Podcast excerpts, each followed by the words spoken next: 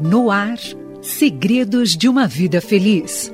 Consegue se lembrar de ter enfrentado uma situação de emergência em que se viu totalmente incapacitado é uma experiência preocupante para qualquer um. Até mesmo pessoas que afirmam ser totalmente dependentes de Deus gostam de se sentir como se estivessem no controle da situação, para não enfrentar esse sentimento que às vezes beira o desespero.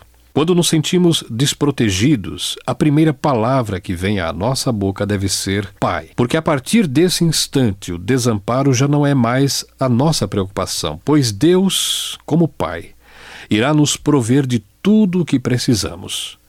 Pense nisso.